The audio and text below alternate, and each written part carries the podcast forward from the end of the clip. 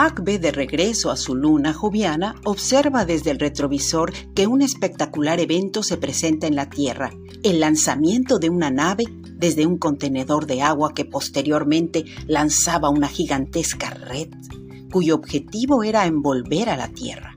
Al menos desde esa distancia cercana a la órbita de Júpiter, es lo que observa desde su punto de vista. En ese momento ya era posible volver a comunicarse con Atl, y no dejó para después la oportunidad de que ella le explicara lo que estaba sucediendo. Akbe, qué gusto saber de ti. Me siento muy feliz que de nuevo puedas enviarme mensajes. Eso es festejable, sobre todo en este día. Sí, la pregunta es muy apropiada y necesaria. Desde la distancia puedes ver lo que imaginas, pero no lo que en realidad está sucediendo. Se trata de una poderosa nave que está siendo puesta a prueba y que lleva por nombre Starship.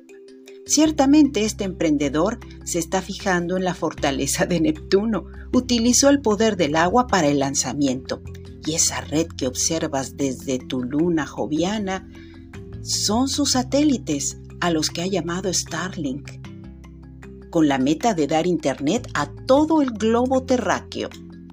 Mira, la inteligencia artificial me dice lo siguiente. La red de satélites de Elon Musk se llama Starlink. Es una constelación de satélites de telecomunicaciones que orbitan la Tierra a una altura de unos 550 kilómetros y cubren todo el planeta. Agbe, algo preocupada, pregunta. Mm, ¿Qué opina ese hombre amigo de Neptuno de la basura espacial?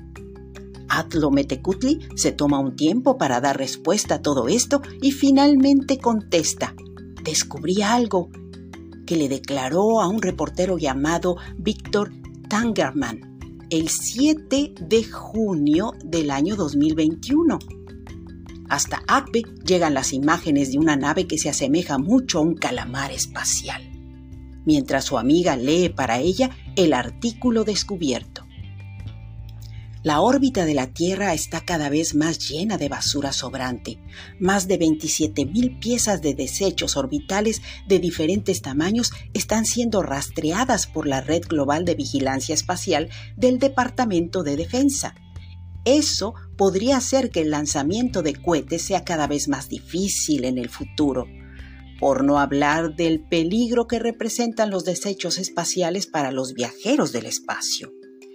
Pero un 3 de junio del año 2021, el CEO de SpaceX, Elon Musk, sugirió que Starship, la nave espacial de su compañía con destino a Marte que actualmente está en desarrollo, podría ser una posible solución al problema.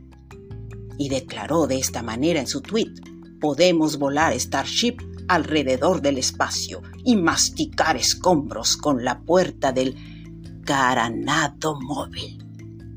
Agbe vuelve a preguntar, ¿crees que siga pensando igual? Mm. Alt responde con rapidez, ese hombre es un guerrero y ha fallado, pero no se rinde. Cuando se propone algo tiende a insistir. Tal vez para muchos él blofea y tal vez solo es un intrépido navegante. Lo que sé, amiga mía, es que si percibes a Neptuno a su lado, eso puede ser muy favorable.